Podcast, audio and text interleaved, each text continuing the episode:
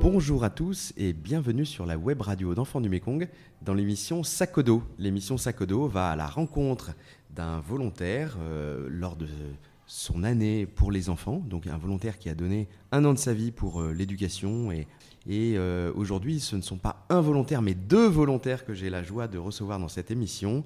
En fait ils sont partis en couple, Flore et Benoît ont donné un an de leur vie juste après leur mariage à Samraong au Cambodge. Donc je suis avec eux à Samraong aujourd'hui en février 2020.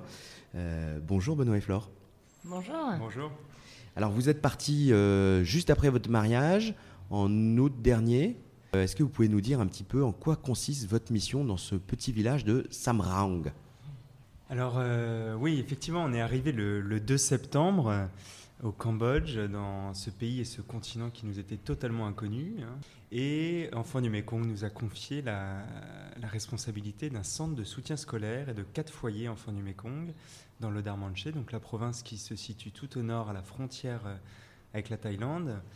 Et donc nous avons euh, pour mission d'organiser un petit peu le fonctionnement de ce centre de soutien scolaire qui apporte euh, principalement des cours complémentaires aux, enfants qui ont donc de en gros 11 à 20 ans. Ça va du grade 7 au grade 12, l'équivalent en France de la cinquième à la terminale.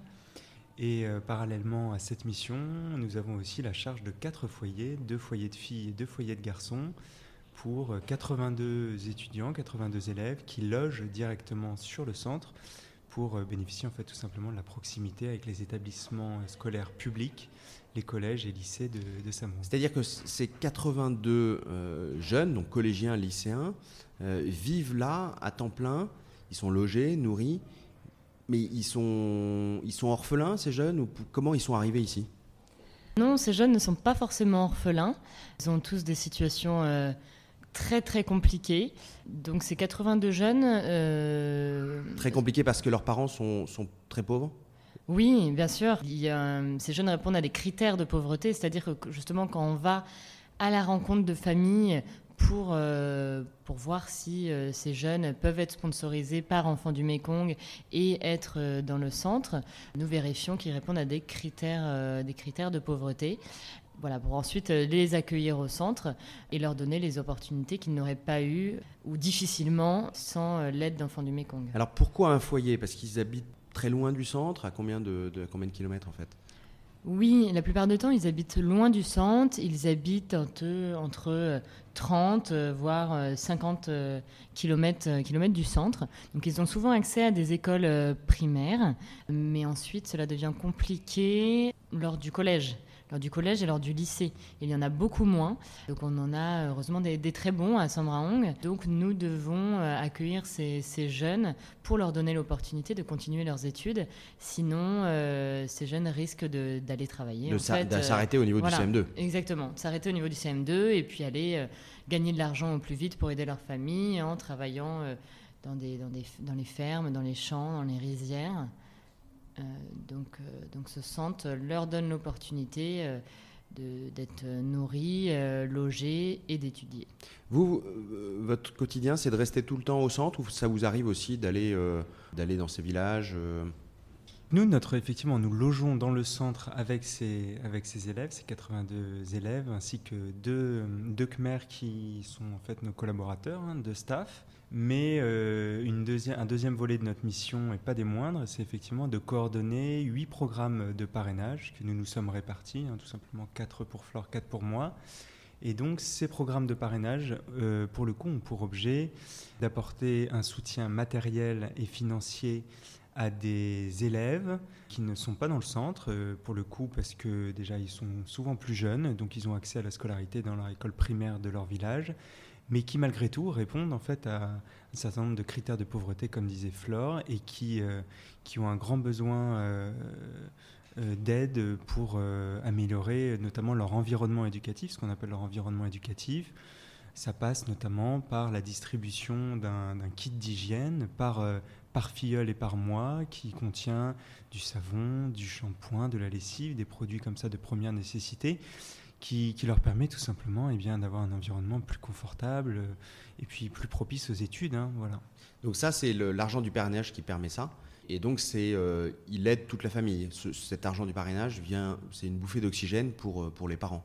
Oui, dans, dans la mesure où, euh, notamment au primaire, cet argent ne, ne, sert pas trop pour les cours complémentaires, puisqu'il y a moins besoin de bénéficier de cours complémentaires au primaire. Ce besoin arrive plutôt dans les années collège et lycée.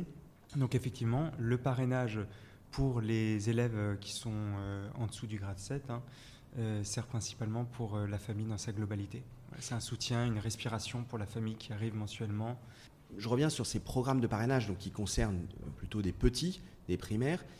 Comment vous êtes sûr, vous, que les familles que vous aidez sont celles qui euh, sont vraiment dans le besoin Vous, arrivez dans un village tout seul Comment, enfin, Est-ce que vous vous appuyez sur des gens et lesquels? Oui, exactement. Donc on arrive pour une mission euh, d'un an euh, ou deux ans pour certains. Donc euh, on a vraiment besoin d'un appui parce qu'on ne parle pas forcément la langue. il y a plusieurs barrières. Donc au centre, nous avons deux travailleurs sociaux qui travaillent avec nous tous les jours sur les, les, projets liés au centre, mais aussi beaucoup sur les, sur les programmes que nous avons. Du coup, pendant toutes nos visites. Donc on, visite euh, une fois par an, euh, au moins une fois par an, tous les filleuls. Et on est accompagné euh, à chaque fois d'un de nos travailleurs, d'un de nos travailleurs sociaux. Et donc du coup, ils nous accompagnent sur les visites. On travaille vraiment en binôme. donc eux posent les questions. Ils ont une connaissance très précise du terrain, une connaissance très précise des familles, de l'environnement. Ils sont en lien avec les écoles, avec les directeurs d'école, qui sont vraiment aussi un des personnes clés euh, pour notre mission parce qu'ils connaissent aussi beaucoup les familles euh, et les familles qui sont dans le besoin. toutes ces personnes sont acteurs et jouent un rôle pour nous aider à, euh, analyser la, pauvreté, la situation, de, la situation de chaque famille. Donc Sopip et Sochea, ces deux Khmer, ces deux Cambodgiens avec lesquels vous travaillez, eux, ils doivent être extraordinaires, ces gens-là, non? Ils donnent tout, ils donnent une grosse partie de leur temps pour tous ces enfants? Est-ce que vous avez des liens particuliers avec eux euh, c'est véritablement nos deux principaux collaborateurs et euh, ce sont même des gens avec qui on est devenu très proches dans la mesure où on vit quasiment avec eux. Ce sont des, personnes très impressionnantes dans la mesure où ils ont une connaissance, comme disait Flore, du terrain euh, assez incroyable, une connaissance de chacun des 200 filleuls qui nous sont confiés cette année. Donc on est assez bluffé par ça. C'est un soutien pour nous, c'est vraiment des personnes sur qui on peut se reposer tant au niveau euh, euh, professionnel que vis-à-vis de notre adaptation à cette nouvelle culture, à ce nouveau pays. Donc c'est très agréable.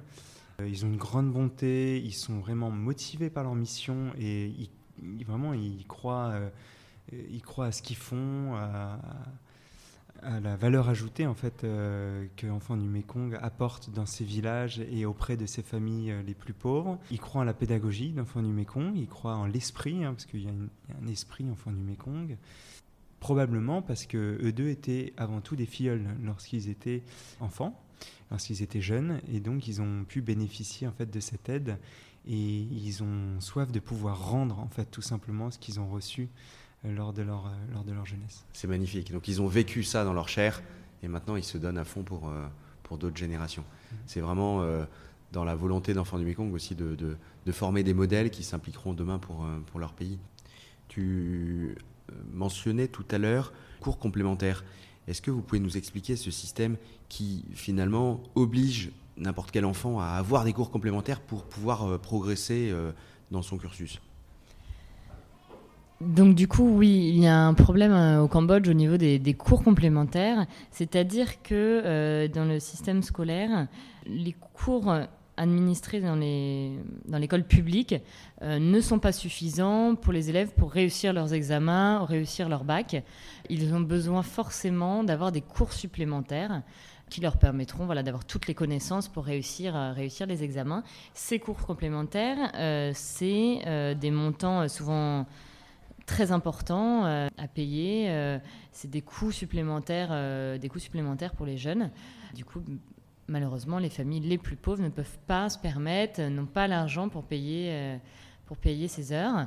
C'est pour ça que Enfants du Mekong propose aux jeunes de venir au centre d'enfants du Mekong pour pour qu'ils en bénéficient gratuitement. Voilà, exactement. Pour en, Donc c'est permettre aux, familles les plus pauvres d'avoir les mêmes chances que les classes moyennes ou les, ou les plus Exactement. C'est vraiment leur donner, leur donner les mêmes chances, leur donner de, la chance d'étudier jusqu'au bout. Vous mentionnez là des aspects académiques. Au-delà de ça, est-ce qu'il y a des, des propositions qui sont faites pour les jeunes de, sport, de, d'activités musicales ou autres? Je suis impressionné de constater à quel point la vie de foyer voilà, leur, leur, permet de vivre ce sens euh, du service euh, où euh, ils tournent pour les services de vaisselle, les services de lessive. Enfin bon, voilà, il y a une vraie vie en communauté qui crée une atmosphère de partage et de vivre, ensemble. de vivre ensemble, de respect, de tolérance. Et donc, avec Flore, notamment le week-end, nous organisons un certain nombre d'activités, hein, principalement tirées de la fameuse charte enfant du Mekong, euh, et des activités qui en découlent pour, euh, pour permettre de faire grandir l'enfant euh, par le jeu, hein, puisque cette technique a fait ses preuves et on en constate les fruits également ici au Cambodge sur le terrain. Et parallèlement à ces jeux, il y a effectivement aussi toute une dimension sportive. Ce sont des enfants qui passent beaucoup de temps assis sur une chaise à écouter un professeur. L'enseignement au Cambodge est quelque chose de très passif, très rébarbatif.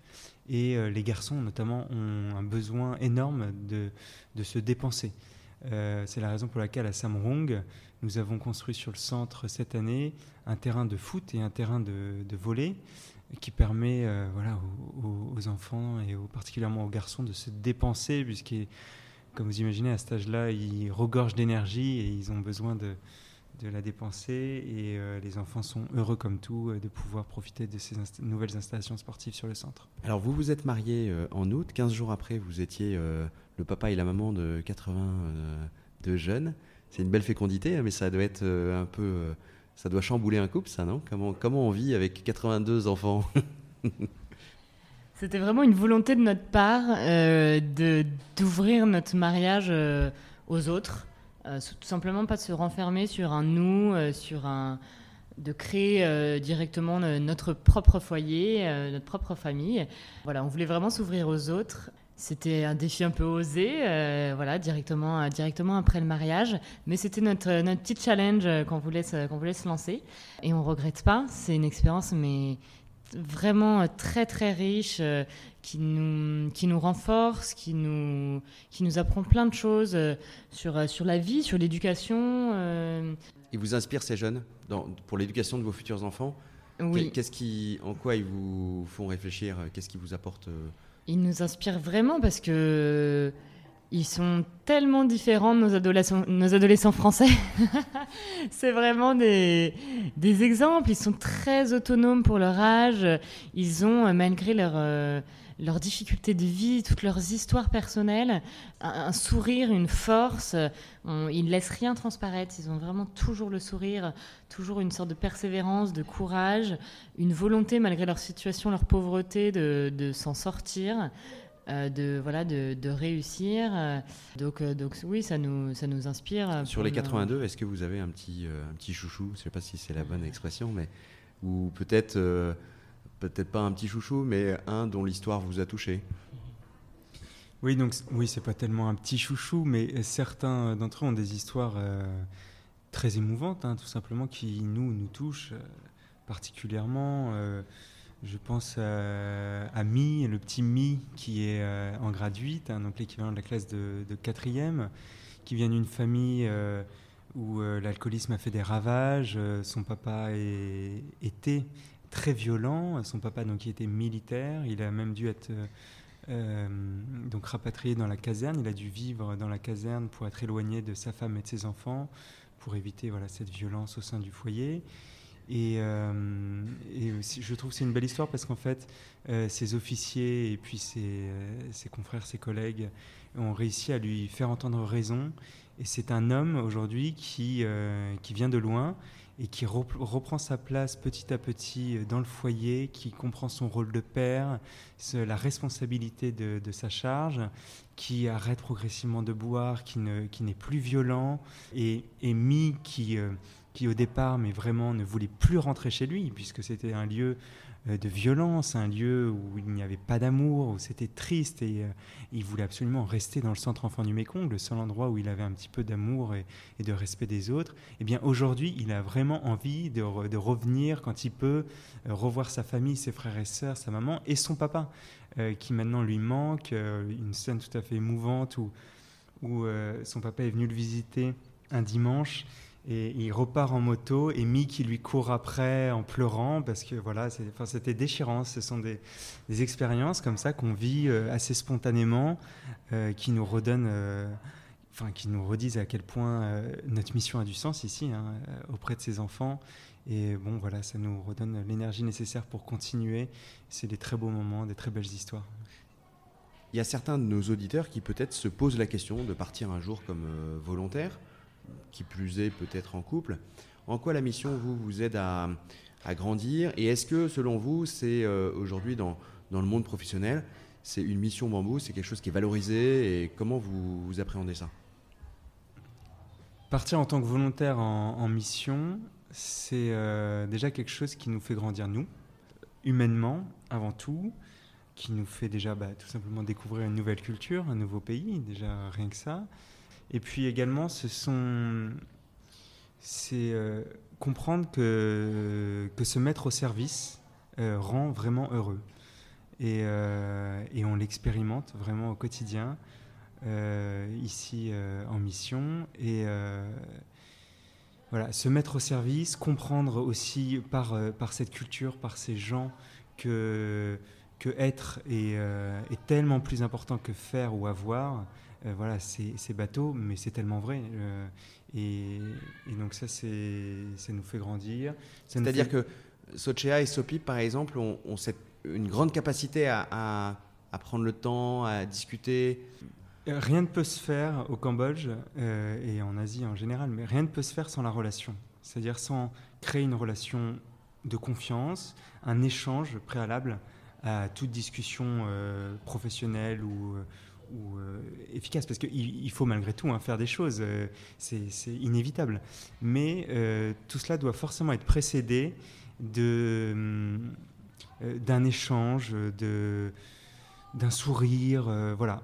Plein de petits détails qui finalement ne sont pas nécessaires en France, en fait, hein, pour faire avancer une boîte ou une équipe. Ou que l'on croit qu'elles ne sont pas nécessaires. Ou que l'on croit qu'elles ne sont pas nécessaires. Alors qu'ici, rien ne fonctionne sans ça, tout simplement. Donc, euh, travailler avec deux, collègues, euh, deux collaborateurs euh, Khmer, je pense pour ça, ça a été très enrichissant. Et clairement, je pense que j'aborderai complètement mes relations de travail différemment en revenant en France, probablement. Pour conclure, est-ce que vous avez un message à faire passer à nos auditeurs, une requête quelconque? Vous êtes libre. Bah, c'est que nous, en tant que volontaires sur place, on peut confirmer euh, aujourd'hui dans cette radio que les actions que nous faisons euh, et l'action d'enfants du Mékong en général euh, dans tous les pays, et particulièrement nous on peut témoigner pour le Cambodge, sont vraiment concrètes.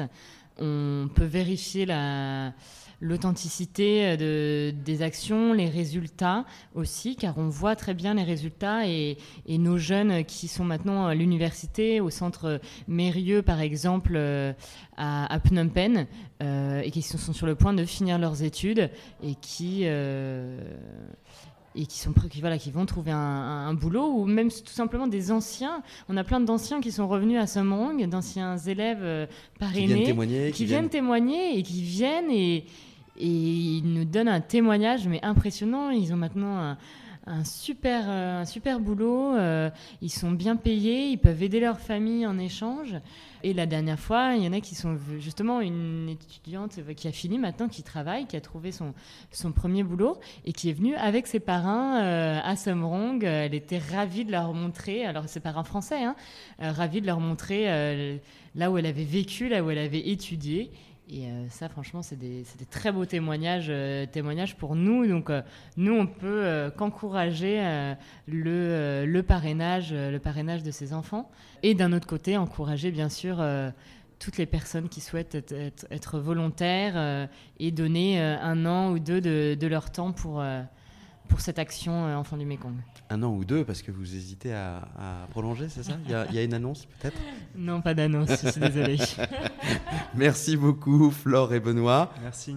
Et puis, bonne fin de mission. Merci beaucoup. Merci d'avoir écouté ce podcast de l'émission Sakodo. Vous pourrez découvrir d'autres aventures de volontaires bambou sur le site internet enfantsdumekong.com dans la rubrique Actualité, mais aussi sur toutes les plateformes de podcast Deezer, Spotify, SoundCloud, Apple Podcast, Google Podcast. À bientôt.